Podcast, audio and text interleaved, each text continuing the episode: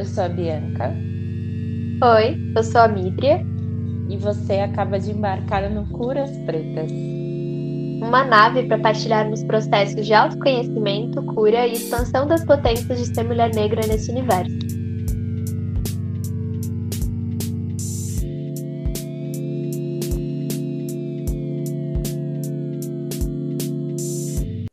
Salve! Pessoas, tudo bem com vocês? Nós esperamos que vocês estejam profundamente bem na medida do possível. Hoje a gente vai conversar com a Janaína Bilho sobre autoconhecimento. A Janaína Bilho é escritora e terapeuta holística com formações em Theta Healing e Barras de Access. Cursa graduação em Letras na Unirio e lançou seu primeiro livro de poemas, E Fica um Gosto de Sica na Boca, pela Grupo Edições em 2019 tem um universo como amigo invisível, confia no corpo, na magia e na felicidade como subversão. Jana, muito obrigada por estar aqui com a gente hoje. E aí, ah, obrigada. A gente leu essa biografia, mas se você quiser falar mais sobre você, se apresentar, falar, enfim, de onde você vem. Conta tudo.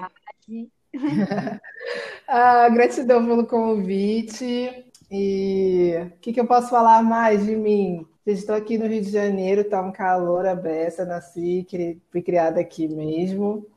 Ah, não sei mais o que eu vou falar, gente, já me embananei logo.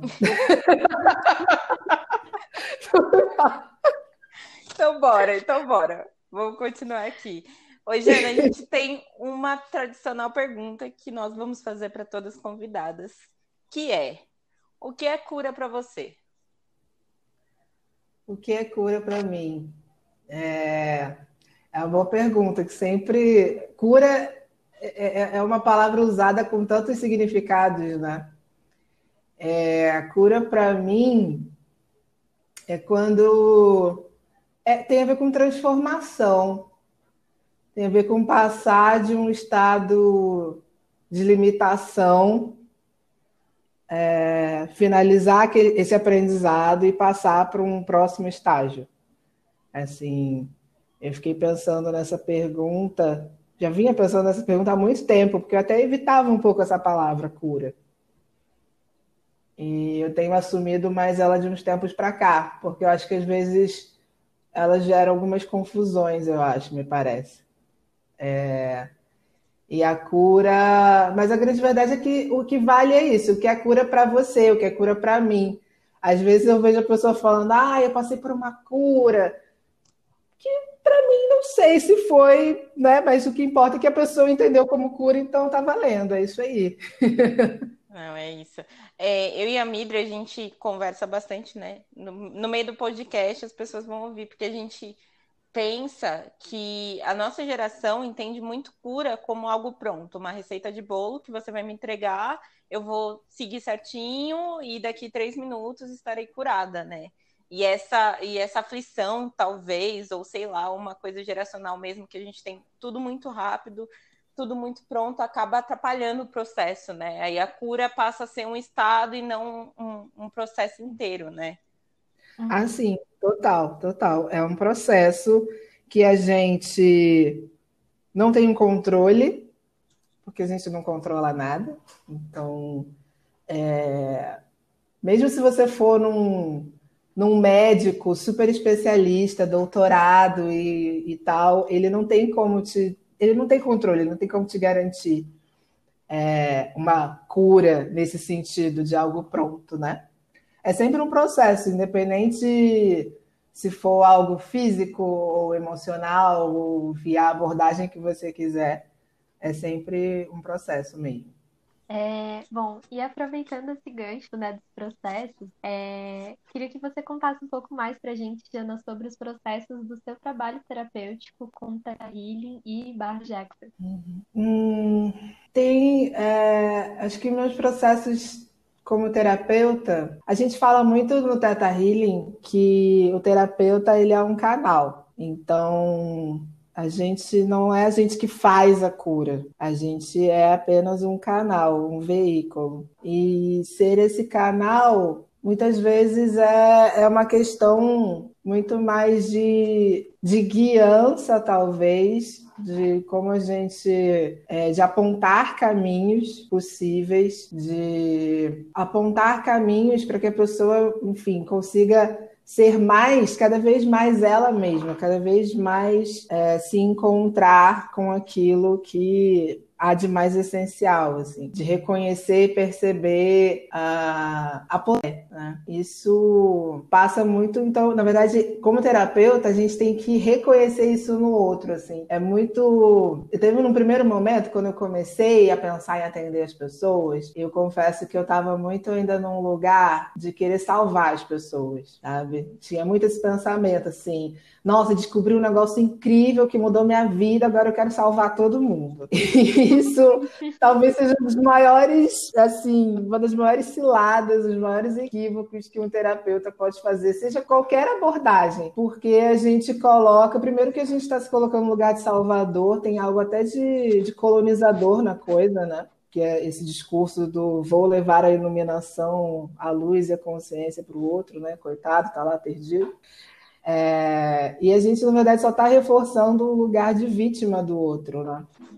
O quanto, porque só uma vítima precisa ser salva. Então, se o outro é uma vítima, eu não tô, eu não tô conseguindo nem perceber o quão potente ele é. E acho que talvez seja talvez o papel do terapeuta, talvez seja o principal papel do terapeuta, talvez seja esse, acreditar na potência de cada um, para que talvez quem sabe essa pessoa possa acreditar nela também. Assim. Uhum. A gente entra no papel de salvador, a gente já não tá, enfim, já se perdeu nesse nesse caminho aí. E quantas vezes a gente faz esse papel, né, em outras coisas ainda, não é nem em linha terapêutica, tipo, ai, descobri militante, né? Aquelas. Descobri isso daqui, deixa eu te apresentar. Vai salvar Sim. sua vida, vai mudar sua vida, vai te libertar da opressão agora. Senta aí que eu vou te contar. Nossa, muito. Várias vezes. E eu fiquei pensando, acho que isso que você trouxe agora, Jana, me lembrou muito de uma sessão de terapia que eu tive é, com uma psicoterapeuta é, da linha da Gestalt Terapia, foi minha última psicóloga.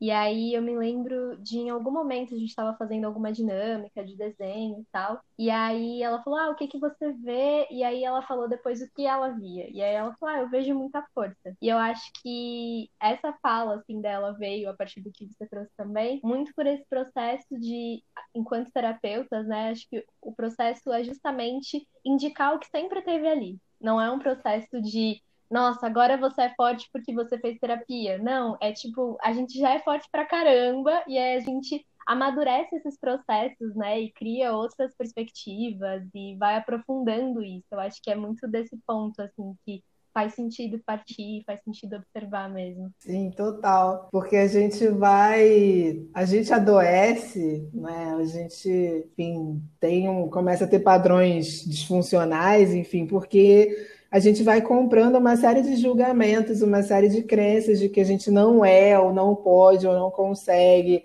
Uh, e, e, na verdade, é, é, é só uma questão de limpar isso, sabe? E de relembrar quem você é. Exato. Jana, eu queria te pedir para falar um pouco mais, né, sobre o que, que, são as técnicas que você utiliza, o Theta Healing e o Barras Jackson também. É...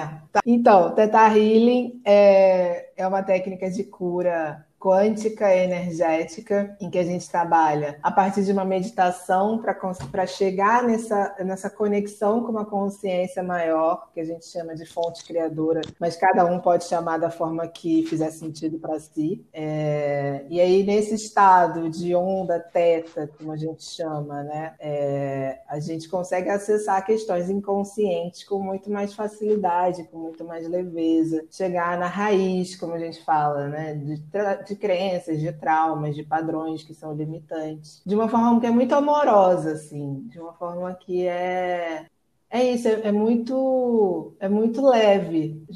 Às vezes as pessoas têm um pouco de medo, me, me parece isso às vezes, Sim. de chegar né, na raiz, enfim, porque é isso tem um trauma ali, você não quer olhar para aquilo, né?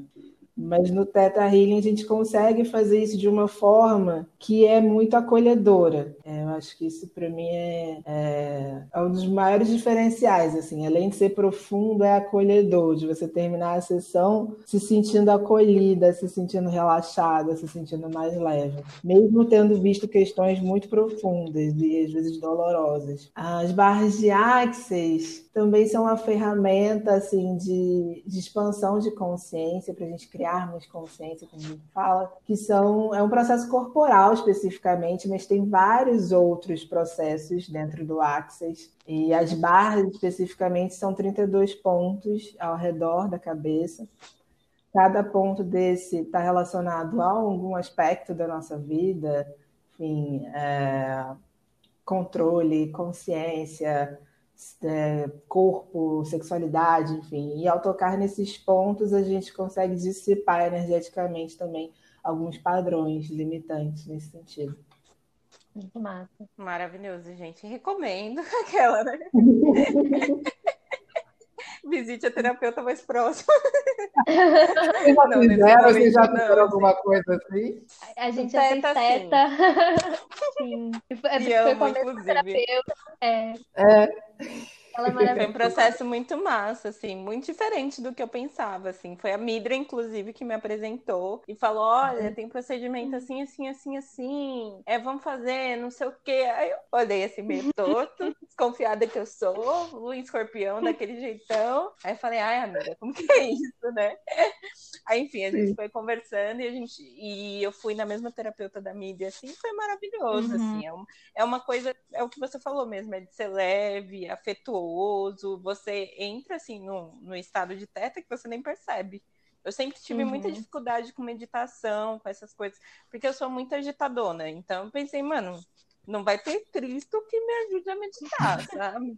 Eu não vou conseguir chegar lá no babado, a moça vai sofrer, eu vou sofrer. Mas muito pelo contrário, assim, foi maravilhoso. Enfim, gente, foi só ótimo. recomendo, só recomendações. Sim, eu, eu também fiz, eu, é, já faço há, há, mais de um ano Teta, tenho feito bastante, assim, normalmente tem uma combinação, eu faço tanto Teta Healing quanto reflexologia podal. E aí essa conexão mente e corpo, ela faz muito sentido para mim. E eu também, acho que eu particularmente não, porque eu sempre fui muito curiosa e muito aberta, assim, de tipo, vamos, vamos tentar, não tem nenhuma contraindicação, vamos. E aí. Mas aí, uma amiga minha, que foi quem indicou o trabalho dessa terapeuta, que vou repuxar aqui a rede. A terapeuta que a gente está falando, Teta Rio, reflexóloga podal, é a Maite Amarante, que eventualmente a gente vai convidar para vir aqui no Curas Pretas também. Conheço o trabalho. e, e aí, quem me, quem me presenteou com uma sessão de reflexologia podal foi a minha amiga Milena, ou cachorra, enfim, a gente tem um, um negócio assim com o nome. E, e aí ela me, ela me deu de presente uma sessão de reflexologia podal. E aí, de repente, a Maite também começou a atender com teta. E ela falou: Ah, então, é, vocês querem tentar? E aí a reação da minha amiga foi bem da, da Bianca, assim, o que, que é isso? Vidas passadas? tá falando? Mas como é? A Maite. É ousado isso aí. Não, eu não duvido, eu não duvido de nada, gente. Mas, assim, eu tenho uma desconfiança de dar acessos aos meus lugares psíquicos ou espirituais que sejam, assim. Eu tenho que ter muita confiança para a pessoa ir lá fazer um babado. Aí eu já Sim. fico, nossa, pergunta até deixa a minha imaginação fluir e entender o que, que é o babado. Sim, é, a, a minha amiga, ela tinha isso, assim, acho que era um pouco dessa, desse receio, assim, mas considerando que ela, a gente já conhecia o trabalho da Maite, ficou muito mais fácil, né? E aí, enfim, indicações de Teta Heroes, aí já temos duas, Jana, já Maite, e enfim. Você um... do Rio de Janeiro? Aquela. Exato. Por favor. Se bem que o Teta pode ser à distância também, né? Então... Sim, eles estão fazendo online, né? Mas fica aí a, a, indicação, quanto mais melhor, né? Total. E, Jana, uma dúvida assim sobre, sobre os processos aí do Teta. Como tem sido fazer online para você? Cara, eu acho que o Teta rola muito bem online, assim. É... Os meus primeiros atendimentos eu fazia mais presenciais, assim, mas antes da pandemia já rolava atendimento online. E a conexão é a mesma, assim, não muda. Teve até, tem até gente que fala, nossa, mas para, você está distante, mas parece que você está aqui, e como é que acontece isso? Como é que pode, né? Não muda, assim, porque é, é não local, né? Como a gente fala, é uma conexão que não é local. Sim, uhum. que massa, que massa. E agora, peraí, vamos voltar para o autoconhecimento, a gente já foi para muitos lugares. Uhum. E aí, eu quero saber de você, Jana, qual é o papel do autoconhecimento para que aconteçam os processos de cura, assim? Uh, o autoconhecimento é o mesmo autoconhecimento mesmo como um meio, né? Como você perguntou, não como autoconhecimento em si mesmo mas para como esse meio para conseguir acessar é, essas questões à raiz, né, do que a gente está, enfim, vivendo. E daí poder fazer novas escolhas, porque se eu crio né, a premissa de que eu crio a minha realidade a partir das escolhas que eu faço, a questão é que muitas dessas escolhas são escolhas inconscientes. Né? É, às vezes parece que essa coisa de ah, eu crio a minha realidade parece uma coisa que é, às vezes causa até uma certa resistência. Eu falo isso por mim mesma, tá? Antigamente eu achava isso uma causada também. Só que a, a, grande questão é que essas escolhas elas não são conscientes na maioria das vezes, né? Então, sabe, eu não tô, ah, eu tô sofrendo porque eu sou um vacilão e quero sofrer. Não, porque tem ali uma série de coisas. Então, o autoconhecimento é para a gente conseguir acessar essas questões que não estão ali na superfície, né? Conseguir é, se perceber melhor, perceber a partir de que lugar eu estou fazendo as minhas escolhas, de que lugar eu estou criando as situações na minha vida. E aí tem a ver com autorresponsabilidade. Acho que é essa palavra que eu queria falar. É, demanda uma autorresponsabilidade radical, assim, de você é, sair desse lugar em que eu tenho que culpar o outro, é sempre o outro, né? O outro, o outro, e chamar a responsabilidade para você. Se eu crio a minha realidade, se eu estou criando essa situação aqui que eu estou vivendo que não está me agradando, então assumir isso e falar que eu estou nesse lugar de escolher. Porque se o problema é sempre o outro, eu não tenho que fazer, né? Assim, eu não tenho escolha, eu não posso fazer nada. Então, autoconhecimento, autorresponsabilidade, para mim tem a ver com o empoderamento de si mesmo. Uhum, total. Sim. Aquela coisa, né? Bateu aqui também, amiga. de um meme que era tipo: jovem de 22 anos desmaia após saber que ele é o único responsável pelo seu futuro. E aí... é isso, assim. É um, é um rolê bem, bem intenso mesmo. E, e acho que também, né, a gente cresce muito nesse processo de, de se ver a partir das lentes das outras pessoas. Então, muitas vezes a gente tem que lutar para deixar de se ver com essas lentes outras e começar a se ver com os próprios olhos. E isso é um processo muito difícil, e aí eu falo por mim mesma, assim, pensando nas minhas próprias experiências. É... Eu fiz terapia, acho que por dois anos e meio, três anos. Desses anos que eu fiz terapia, dois anos foi falando sobre família, foi falando sobre processos que outras pessoas colocaram na minha vida me criaram, me constituíram como eu sou também, em todo o processo, né? Tem sempre um lado bom e ruim. É, mas, inclusive, como as crenças no teto, né? E aí, é, eu acho que o grande rolê é quando você começa a se olhar a partir do, do seu centro, né? isso pode ser muito assustador também. Então, acho que é, faz sentido entender que as pessoas rejeitem um pouco isso e, e, se assustem com esse processo de autoconhecimento, mas é o processo mais real de vida, no final das contas, assim, né? É o processo mais concreto de existência e de tomada das possibilidades que a gente pode trazer para esse mundo. Então, é, enfim, muita coisa. É, mas eu acho que realmente, tipo, da nossa geração, a gente tem muito medo de se encarar, né? Porque é muito fácil você meio que se ma maquiar as questões e tal. Eu vejo a nossa geração muito com esse medo de se, de se olhar de frente, né? É, é muito louco, gente. É muito louco, muita coisa. Uhum. Ah, mas eu acho que dessa geração, na verdade, é de sempre, né? Eu acho que talvez agora, nessas gerações de agora, a gente está começando a abrir outras possibilidades aí, porque se a gente pensar nas gerações anteriores, uhum. nem existia esse negócio de terapia, gente, de, de se olhar, de. Uhum. Sim. É, não existia esse papo, uhum. sabe? Então, é uma coisa meio recente para gente. Total. Então, acho que também faz parte do processo que ainda haja resistência, que ainda haja desconfiança. Acho que faz parte mesmo. Sim. Acho que é muito um processo. Pode falar, falar, Jana. Eu esqueci que você tinha falado várias coisas e eu ia comentar, enfim, em algum momento eu lembro. tá bom. Mas eu é, adicionar isso, assim, né, que a gente tem, sei lá, vários processos de. Eu, eu, não sei onde eu vi isso, gente, eu não lembro. Eu acho que foi de alguma rede que eu participo, estava tendo algum workshop. E aí alguém estava apresentando uma teoria dos processos de evolução, assim, da humanidade, teoricamente. Então, as evoluções que a gente passou e está passando e tudo mais. E que aí a próxima evolução, né, para além das evoluções tecnológicas que a gente teve, seria a evolução espiritual, justamente, né? Então, Sim. eu acho que esse, né, isso da gente ter tanto mais gente fazendo terapia agora, que, é, por essa pandemia com todas as suas, enfim, adversidades inumeráveis, também traz uma abertura para que muitas pessoas repensem a sua vida, por exemplo, e comecem a se engajar em projeto voluntário, comecem a procurar alguma coisa que elas possam fazer para além do trabalho, é, como eu faço uma doação. Eu acho que tudo isso também reflete um movimento muito maior do que só a pandemia, inclusive, né? É uma coisa que, enfim, é de décadas, é de, de séculos, assim, é uma coisa que está no universo como um todo.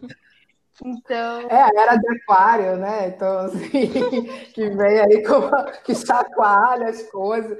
É, eu, eu nunca fui, é que assim, eu nunca fui dessa galera, sabe? Por isso que quando a Belka falou de, de ser desconfiada, eu entendo, porque eu também não era. Esses assuntos não eram parte da minha vida Sim. até algum tempo atrás. Então, quando eu comecei a descobrir esse mundo e tal, eu achei tudo uma causada, sabe? Ah, qual foi esse negócio de, entendeu? Ai, nova era, não sei o quê. Estava muito zoado isso, gente. Eu já falava que era charlotismo para ganhar dinheiro, já, já falava. Exatamente, nossa! E aí, mas aí muitas vezes a gente precisa, porque é que precisa, né? Mas aí a gente cria uma situação limite para se render, né? Uhum. Foi meio isso, assim, comigo. Assim, chegou uma situação que eu falei, tá, ok, me rendo, né? Tudo que eu estou fazendo não está funcionando, vou fazer um negócio diferente. Não acredito nesse negócio aí, mas vou ver como é que é. Uhum. É, foi bem assim. Exatamente isso. Foi igual. Me rendi.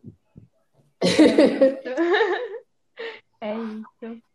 E aí, uma outra questão que a gente pensou, é, enfim, acho que geração também, né? Essa ideia de geração, como você mesma trouxe, Jana, né? Tipo, das gerações e tal, não seria uma coisa tão fixa assim é, pensando que, sei lá, geração pode ser todo mundo que está vivo nesse momento, não necessariamente, uhum. né? Todo mundo está construindo a realidade que está nesse plano.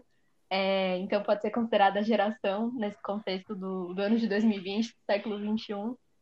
E, e aí, enfim, pensando talvez algum recorte ou pensando nesse aspecto mais amplo, é, como você vê a relação de mulheres negras da nossa geração com esse processo de autoconhecimento, aí pensando nos atendimentos que você tem feito, pensando em você sendo uma mulher negra, como é que você observa isso, amigas, enfim, tudo isso. É, acho que a maioria das pessoas que me procuram são mulheres negras. É, é a maioria das pessoas que eu atendo. E acho que tem essa busca, que ainda às vezes é muito desconfiada, ah, mas a gente já está fazendo essa. Eu acho que tem uma, uma, mudança aí. Você falou da geração e tal, mas acho que tem uma mudança geracional. Tipo, eu olho para minha mãe, por exemplo, e era, era aquele lugar de ser forte, inabalável, de muitas vezes né, de não se permitir uma vulnerabilidade e tal. E ela até fez terapia uma época, mas aí parou logo depois, sabe? Uhum. Começa a mexer muito e aí você foge. Sei bem isso. E aí eu acho que a gente está numa geração, talvez, claro que assim, estou generalizando, né, para cada um de uma forma, mas em que a gente começa a perceber que, cara, não dá para sustentar isso aí. Esse negócio de ser sempre a forte, a que carrega tudo, a que né, não erra e tem que ser perfeita. Enfim, são coisas que muitas relatam muito isso. É uma, uma ansiedade de, de não poder dar errado, uh, de ter que ser sempre, enfim, de ter que ser perfeita, né? de não poder se permitir esse lugar de vulnerabilidade, muita culpa. Uh, até a, a, a MC da Alfarra, ela, tem, ela postou um poema outro dia, todo dia não, tem um tempo no Instagram, falando que tem o termo culpa branca, né, da Grada Quilomba. Uhum. E ela fala, ah, você já viu culpa preta, como é que é? Porque apesar assim, a gente carrega muita culpa. Uh, e é bem pesado também. Pesado para a gente mesmo. Isso não sei mais. Não sei mais embora. Sim, sim. Ô, Jana, pegando o gancho da culpa, assim, é... enfim, são muitas coisas, né, que nos atravessam. E como você acha que a culpa, ela atrapalha o, o processo de, de autoconhecimento? Como você acha assim que, que as mulheres negras têm encarado essa questão da culpa? Se têm adquirido ferramentas para lidar com isso? Porque realmente é uma coisa que nos atravessa muito, assim, esse padrão de tipo perfeição, não posso errar. E também como o martelo bate muito mais pesado na gente do que em outras pessoas, né? E por isso imagino que gera uma culpa muito maior. Aí como você vê esse processo assim de culpa e você acha que o autoconhecimento pode ajudar? Como que funciona? É porque a culpa, ela é quase o contrário da responsabilidade, né? Eu estava falando de ser autorresponsável. Uh, quando a gente está se culpando ou culpando outra pessoa, a gente já não está mais no lugar da autorresponsabilidade. A gente está entrando ou no que a gente chama do triângulo do drama, né? O salvador, a vítima e o algoz. Em algum lugar a gente está ou tentando ser o salvador ou tentando ser a vítima da situação. É, e daí, eu, eu acho que assim, tem. Eu, eu tinha muita culpa, né? Eu comecei a falar de culpa porque era um sentimento que me acompanhava desde muito pequena, assim. E eu me lembro que a minha mãe, quando eu era criança, eu tive uma vida assim, que a gente não nos banjava dinheiro, mas era uma vida assim, né? É, eu morava num bairro de classe média e tal. E aí, só que eu vivia muito insatisfeita, porque os meus amigos tinham muito mais dinheiro que eu, né? Eu estudava numa escola particular e tal, era bolsista, aquela história. E os meus amigos iam para Disney, não sei o quê, e eu me achava, assim, a pessoa mais pobre do mundo e miserável, porque era o contexto que eu vivia. E a minha mãe sempre falava muito como a infância dela tinha sido difícil, é, de que ela tinha que andar não sei quantos quilômetros para chegar na escola, meus avós eram analfabetos, e, enfim, né, não tinha caderno, tinha que escrever no papel de pão. E ela falava isso, obviamente, para tentar fazer com que eu valorizasse o que eu tinha. Mas eu, isso acabava me gerando uma culpa imensa também, porque eu era como se assim, nossa, minha mãe sofreu tanto, né? E ela, enfim, meus avós morreram muito cedo. Era uma coisa de, cara, minha mãe sofreu muito e a minha vida é fácil demais. Não pode ser tão fácil. É, e eu acho que esse sentimento, eu tenho, eu tenho a impressão de que acompanha muito a gente, assim, de que não pode ser tão fácil, não pode ser, sabe, tem alguma coisa de errado olha quanta gente está sofrendo e eu aqui, sabe? Aí a pessoa não pode ganhar dinheiro, entendeu? Uhum. Não pode nada, porque você tem que. É, é, tem, tem várias questões aí, tem uma questão de pertencimento também que rola, de você. esse medo de não pertencer mais, né?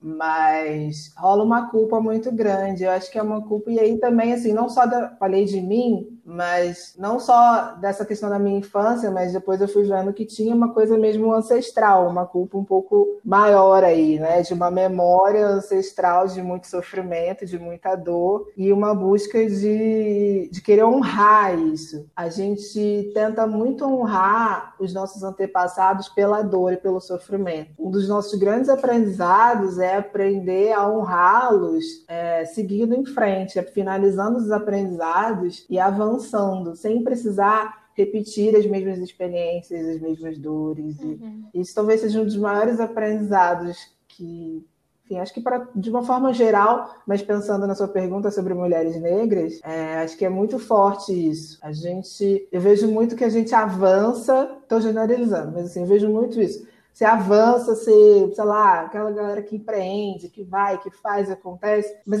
parece que não pode ir tão longe assim, né? Uhum. Que fica muitas vezes entrando é, é, num processo sempre querer dar uns passinhos para trás, assim. É... E, cara, os nossos ancestrais, eles estão loucos para ver a gente voando. Uhum. Eles se alegram e se libertam junto com a gente, assim. É... Não, a gente não... Eles, eles querem mais é que a gente ande. Vai embora. Assim. Vai embora. Tá.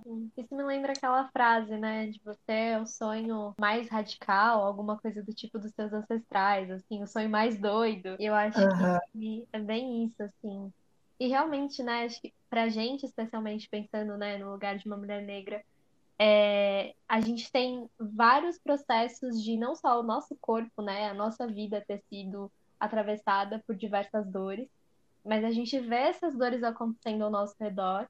E aí eu fico pensando muito também nessa era da informação, né, de como a gente está todo dia ali no Instagram, todo dia, acho que agora mais Instagram do que qualquer outra rede social, e aí é uma constante de imagens, uma constante de referências que colocam sempre a dor como essa narrativa dominadora de tudo e, e de todos, assim, de todas. Sim. Então acho que isso é muito difícil realmente a gente fugir disso. É, é um processo super importante que a gente fuja dessa única narrativa, mas é um processo que vai sendo dificultado quando a gente pensa que também a gente, sei lá, pensando uma referência mais panafricanista ou mulherista mesmo, né? A gente, quando não tá nesse lugar desses estudos mais afrocentrados, a gente se olha na relação com um lugar mais ocidental, essa é a narrativa única mesmo, né? É só isso que a gente Sim. tem. E se a gente não vai beber de outras fontes, se a gente não vai ver o mundo com, com esses outros olhares, a gente fica super presa e super entravada. É muito, muito isso, assim. E no primeiro episódio, eu e a Midra, a gente compartilhou uma, uma questão que a gente tem, assim, enquanto poeta mesmo, de ser poeta preta e de ter uma, uma narrativa que é esperada de você, né? Você vai ter que falar do quanto pesa, do quanto dói, que você uhum. está sangrando nesse exato momento. E você vai falar para alimentar um fetiche branco, um fetiche outro, e o seu discurso não vai funcionar ou não vai ser validado se não for esse. Uhum. Se você for lá e você me inventar de falar de amor, sei lá, do, do seu cachorro, da sua perna que quebrou, sei lá, qualquer coisa, não vai funcionar. você tem que falar da dor. Não, é muito, muito, do meu conflito. Fala. Não, pode falar, Júnior. Tá. Não, muito do meu conflito. Eu, fiquei, eu, eu sofri muito com esse dilema. Eu já falei isso algumas vezes: de ser terapeuta e ser poeta. Por quê? Por causa disso. Que o poeta tem que sofrer, tem que ficar se rasgando inteiro, né? Morre de overdose, sei lá, sabe? Tipo, é, eu aí eu não dava. Como é que eu vou ser terapeuta? Entendeu? Não, não combina, minimamente não funciona. Sim. E nossa, foi assim uma relação para eu conseguir ultrapassar isso. É, é, isso, de ser uma poeta feliz, ou de, sabe, de, de, ter essa coisa da leveza mesmo, e tudo bem, sabe? Criar uma outra coisa aí. Uma outra narrativa, é verdade. Hum, Mas enfim. Bom, e aí agora a última pergunta é. Mas aí... Já? Já! Foi muito rápido. A gente né? pode emendar muitas coisas ainda. Ô, Midra, antes de fazer uma, a última.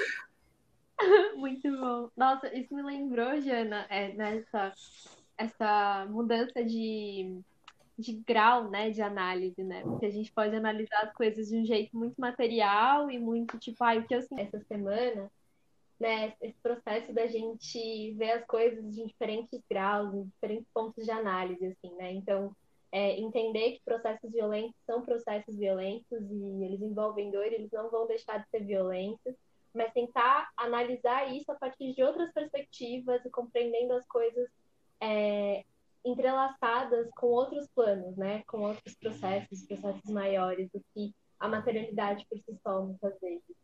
E aí, isso me lembrou uma, um encontro sobre comunicação não violenta que participei esses dias, dentro de um festival chamado Festival da Libido, que está sendo organizado pela Deva Kiran, arroba Kiran no Instagram, é, voltado para mulheres negras e partindo de terapeutas negras. Então, cada encontro a gente conversa com uma terapeuta, alguma profissional negra que está pensando essa relação da mulher negra com a libido de diversas formas, por exemplo, através da comunicação não violenta.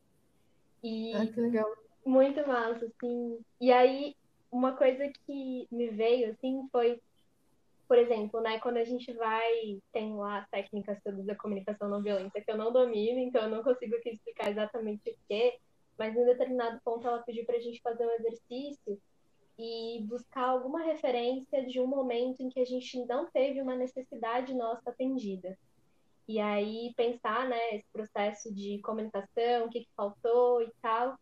E aí um, uma coisa também que é nesse grau, esse lugar das perspectivas, essa análise em diferentes, né, diferentes lugares, é, eu tinha uma questão, né, da infância e tal, e aí eu já queria colocar isso num lugar super teórico, de tipo, não, a questão era essa, faltou isso, faltou o negócio da política pública, já fui ali para um lugar diferente, entendeu?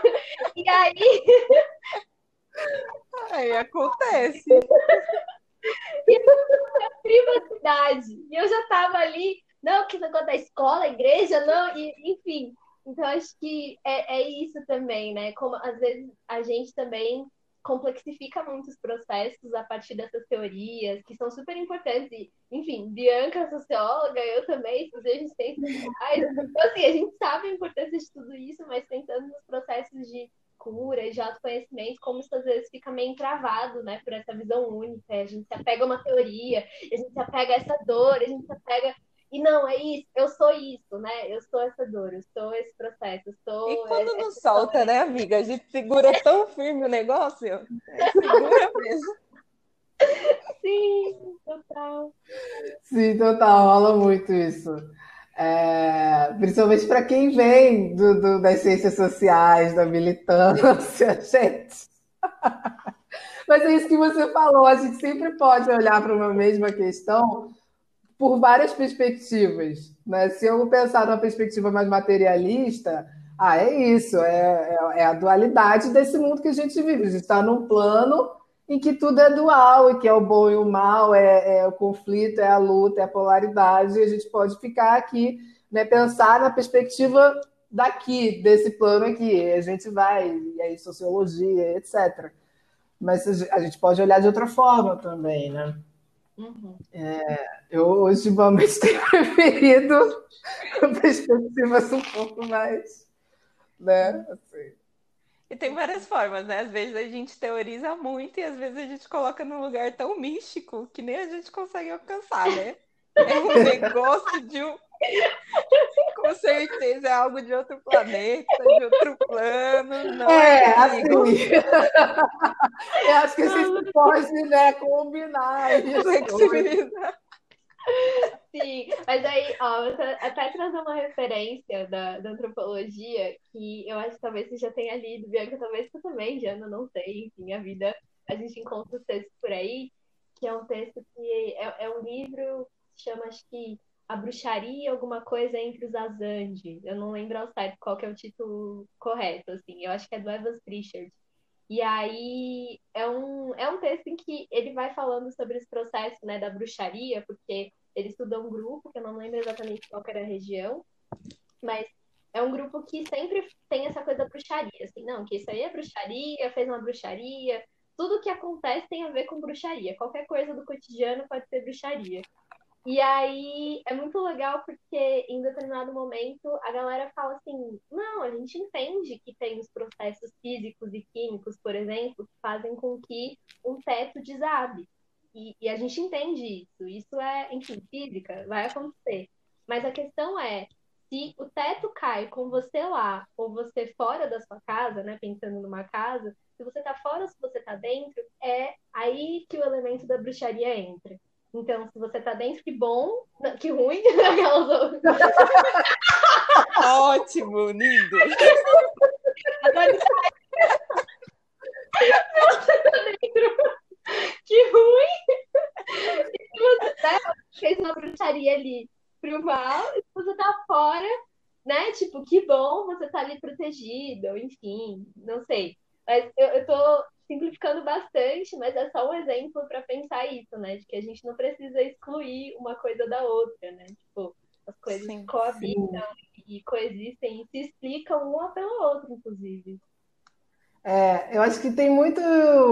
Depois que eu comecei, enfim, virei tatarrilha e tal, eu entrei em muitos conflitos também pensando sobre isso, né? Ah, mas e aí, como é que a gente explica o racismo? Como é que a gente explica o capitalismo? Como é que a gente explica essas coisas todas, né? E outro dia eu estava falando para uma amiga, eu não, eu não sei, na verdade, a gente não tem as respostas todas. Ah, eu acho que tem sim coisas maiores aí que talvez a gente não esteja percebendo ainda, talvez um dia a gente perceba ou não, mas ter todas as respostas a gente não tem. e, e, isso não significa invalidar ou que é, é, essa perspectiva né, quântica não seja verdadeira ou não vale de nada. É só porque a gente não, não, não explica tudo mesmo. Uhum, sim. Sim. Tem sempre o limite da ciência e sempre o limite de outros lugares que não a ciência. Enfim, tem sempre. a própria que... ciência não a própria ciência não explica tudo, né? Ela está sempre se reformulando e sempre enfim, descobrindo uma coisa nova. E isso acho que é para tudo. Uhum. Faz parte também assim, desse, desse processo coletivo, dessa experiência aqui nesse plano. Que está sempre. É isso, a gente não chega num final assim, ah, agora eu sei tudo. Não, uhum. não sei se um dia isso vai chegar. Acho que não. Tem um, um palpite que não. É, aí a gente vai para outro plano, sei lá, não sei. Passa de fase. É. Ai, enfim. E aí agora a gente vai para a última questão. Mas, Diana, se você quiser adicionar mais coisas depois, fica à vontade. É, que é alguma indicação, enfim, coisas a partir da sua experiência que você sente que fazem sentido, que as pessoas podem experimentar de exercícios para começar ou manter o processo de autoconhecimento? Ah, bom, além de fazer terapia, eu acho assim, pensando no cotidiano, né? Eu entendo, meditações, de uma maneira geral, acho que são fundamentais, assim. Tem muita gente, você falou, né, Bianca, que ah, eu sou meditada. Assim. Cara, eu, eu, a gente sempre fala muito isso. Ah, não, meditar não é para mim, porque não dá, eu não, não consigo deixar minha mente quieta. Mas várias formas, né? Vários, vários jeitos, assim. Às vezes, às vezes, a gente pensa que é aquele lugar, tipo, sei lá, Buda, né? De concentração. não, gente, a cabeça não precisa ficar quieta, enfim. É, nem se trata de silenciar a mente, porque a mente ela não fica silenciosa, não, gente. o trabalho dela mesmo é ficar falando o tempo todo a gente começa a construir uma outra relação com ela, em que a gente já não precisa mais ficar dando tanta bola para ela, entendeu? Assim, ela fala e a gente, ah, tá bom, valeu. assim, já não entra mais outro papo, porque a gente, a gente aprende a conversar com a mente e a ignorar o corpo. Muito que a gente tem que fazer é começar a conversar mais com o corpo e dar uma desnombada na mente, entendeu? Porque senão a gente fica ali, ah, e meditação basicamente é para isso. É, para a gente começar a observar mais a nossa mente, para deixar de ser refém da mente. E aí pode ser, enfim, tem meditação ativa, tem, gente, tem várias meditações possíveis. Enfim. É, que mais? Se observar, eu sempre falo isso, é, requer autoobservação, não importa, você pode usar todos os cristais, todas as ervas, para fazer tudo, bicho. Mas assim, se você não se observar, tu não vai conseguir perceber nem a mudança, que às vezes a gente muda, resolve um negócio, e se a gente não observa, a gente passa batido e continua achando que está tudo cagado. Nem que seja para observar a mudança que você está criando, sabe? Se observa, é, que é a, é a coisa do autoconhecimento, né? Você perceber, nossa, o que, que, é isso que eu estou sentindo? Em vez de ficar assim, ah, porque fulano também, esse fulano também, ah, porque também não dá, né? Olha só o que está acontecendo aí. Tá, beleza. Mas e aí? De onde está vindo isso? O que é isso que eu estou sentindo? Sabe? O que que, por que, que isso está me afetando tanto? Que gatilho é esse que está rolando? É, é sempre se observar. Isso fazendo terapia ou não. Também, assim, não, não, eu não acho que assim, ah, tem que fazer terapia. Não sei, gente. Vê aí se faz sentido para você. Perceba se, se é algo que vai, enfim, criar mais na sua vida. Mas a, a parte de se observar, eu acho que vale sempre. É contínuo. Uhum. É, disso que você trouxe, Jana, acho que de observar os processos também, como às vezes a gente esquece de celebrar as coisas boas também, né? Eu acho que isso Total. é uma grande questão, assim, da gente fazer esse memorial da gente mesma, sabe? Tipo, é, esse processo de. Eu vou falar uma coisa minha, assim, eu tenho uma pastinha onde eu guardo todos os exercícios de autoconhecimento, coisas que eu fiz no ensino médio, sei lá, desenhar a casa dos meus sonhos, esse tipo de coisa que a gente faz. Nossa, assim, que vai... organizada, É, eu não tenho essa organização toda, não. Achei bacana. Deus abençoe. Nossa, maravilhoso. Mas eu acho muito massa, porque nesse processo a gente é, quando eu olho, sei lá, uma coisa que eu escrevi há uns seis anos atrás, sabe? Tipo, uma lista de metas.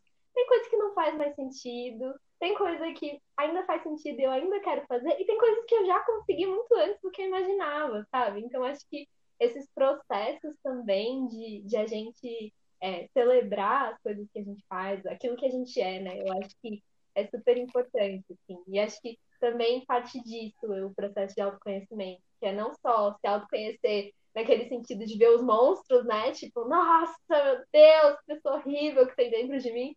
Mas o, o, outro lugar também de lembrar os nossos passos, né? A gente também é ancestral da gente mesmo, né? Então, assim...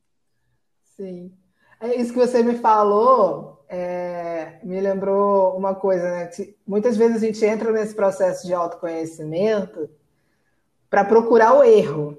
Não é? Eu passei muitos anos fazendo terapia para achar qual era o erro. Nossa senhora, Alguma coisa de errado comigo. Eu sempre falo isso, não há nada de errado com você. E, e essa, quando eu me lembro que uma vez eu ouvi isso, assim, alguém me disse isso, que não tinha nada de errado comigo. E eu fiquei tão aflita, porque eu pensei, meu Deus, não tem nada de errado, então fudeu, né? Não sei se pode falar palavra. Jana, se não pudesse, eu nem tava aqui.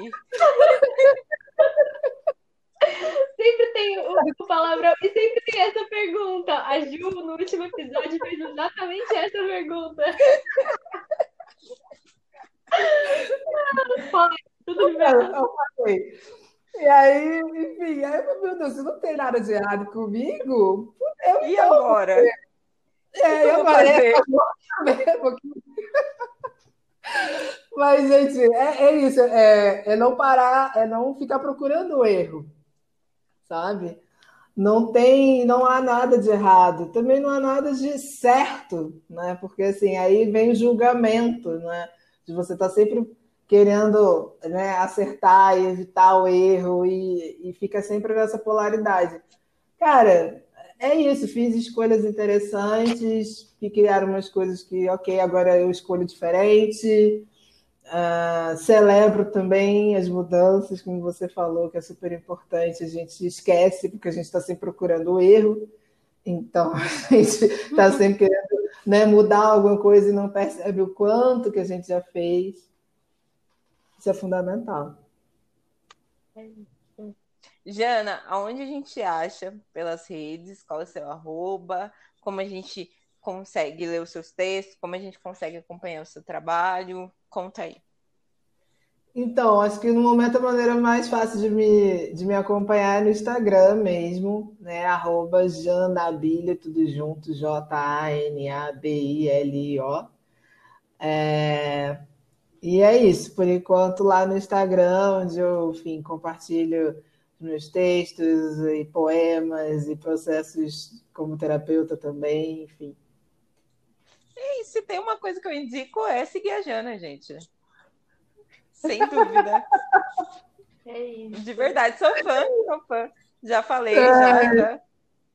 Enfim. Não, você, você já compartilhou com várias vezes o meu perfil, você sempre fortalece. Às Eu vezes eu tô lá fã. fazendo os stories assim. Ai, a Bianca.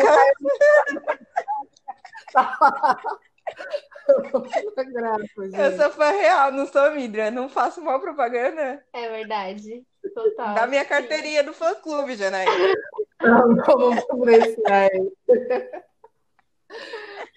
Gente, muito obrigada por terem escutado a gente até aqui. Mais uma vez, a gente agradece a presença da Jana. E vocês podem encontrar o Curas Pretas nas redes sociais, no Instagram e no Twitter como arroba Curas Pretas. Até a próxima!